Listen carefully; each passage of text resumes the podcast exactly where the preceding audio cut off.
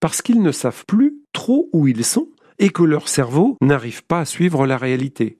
Le mal de mer, plus généralement le mal des transports, constitue l'ensemble des troubles ressentis par certaines personnes lors d'un voyage en voiture, en train, en bateau, en avion ou encore dans les manèges. Il provoque des étourdissements, des malaises ou des vertiges accompagnés parfois de nausées et de vomissements. Mais alors, que se passe-t-il?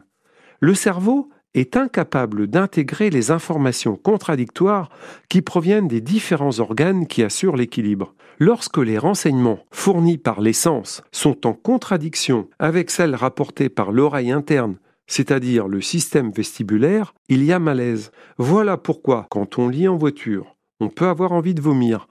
Nous percevons alors des changements de direction et des accélérations, tandis que nos yeux ne les voient pas. C'est cette contradiction qui est la cause du mal de mer. D'autres facteurs, tels que les odeurs, la chaleur et le confinement l'amplifient. En temps normal, le vestibule renseigne l'individu sur sa position dans l'espace et les mouvements qu'il y effectue. Il est sensible aux changements de direction et aux accélérations.